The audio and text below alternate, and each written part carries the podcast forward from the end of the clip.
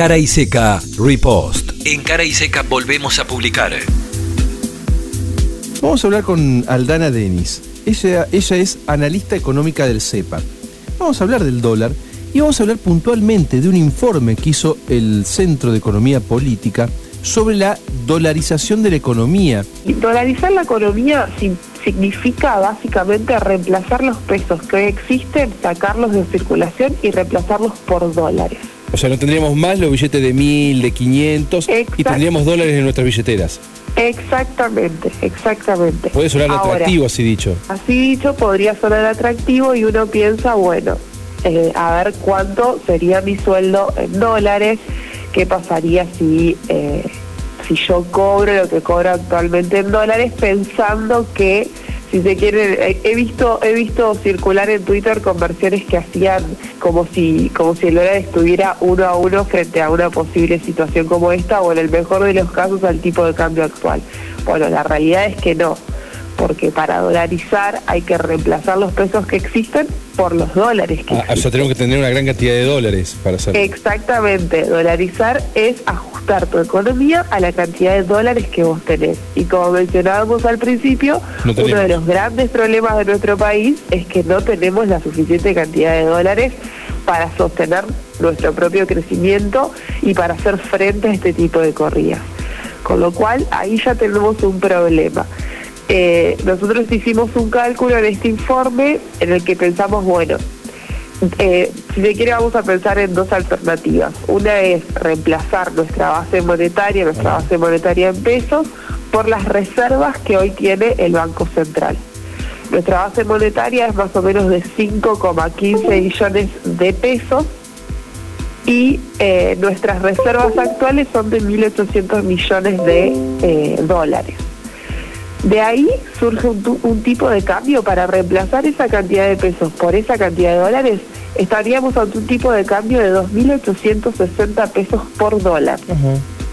Eso sí para, para 2.800 pesos por dólar.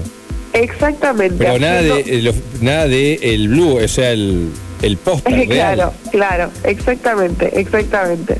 Eso sería eh, la conversión que hay que hacer para poder reemplazar la base monetaria actual por la cantidad de dólares que existen. A ver, te pido que lo repitas. ¿Un dólar, dos mil, cuánto me dijiste? 2.860 pesos. Uh, o sea, un dólar de mi billetera sería igual a 2.800 pesos hoy. Exactamente, exactamente. En este, en este punto no estamos considerando, si se quiere, los títulos que tienen posesión el Banco Central, las famosas LELIC, las letras de liquidez, que son básicamente eh, eh, depósitos bancarios, eh, los, depósitos bancarios que respaldan en moneda nacional. Eso tiene un monto de 12,6 billones de pesos. O sea, si nosotros sumamos esas letras de liquidez a la base monetaria que habíamos dicho era de 5,15 billones, nos encontraríamos ahora a un escenario que es aún más grave, un tipo de cambio a 9.880 pesos. Esa sería la conversión considerando, además de la base monetaria, los títulos de posesión del Banco Central. O sea, lo que vos estás diciendo es que es casi de aplicación imposible esto que me estás diciendo. Sí, exactamente.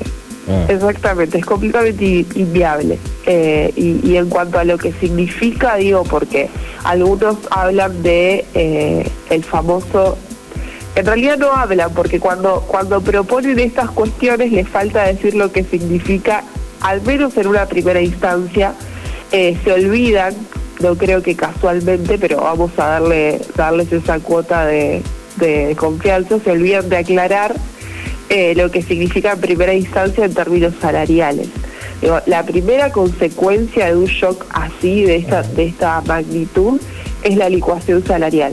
O sea, nosotros hicimos un cálculo donde vemos, por ejemplo, lo que significaría si nosotros pensamos en un salario promedio de 187.900 pesos netos, eh, lo que recibís de bolsillo. Con un dólar eh, al tipo de cambio oficial de 224 tendrías un salario de bolsillo de 840 dólares. Con un dólar a 2.860, tu salario en dólares sería de 66 dólares. Te lo partió al medio el salario. No, mentira. Exactamente. Te lo destruyó. Eh, un poco más. claro, dije al medio, pero claro, después me di cuenta que en la literalidad de, la idea. De la idea, sí. Se pierde muchísimo más, o sea, destroza el salario. Un 92% cae, caería tu poder adquisitivo en dólares. Claro. Eh, y un 98% si consideramos el segundo escenario que te comentaba, eh, considerando las letras del, del Banco Central. Cara y seca. Palabras que desafían el tiempo. Preferimos desconfiar.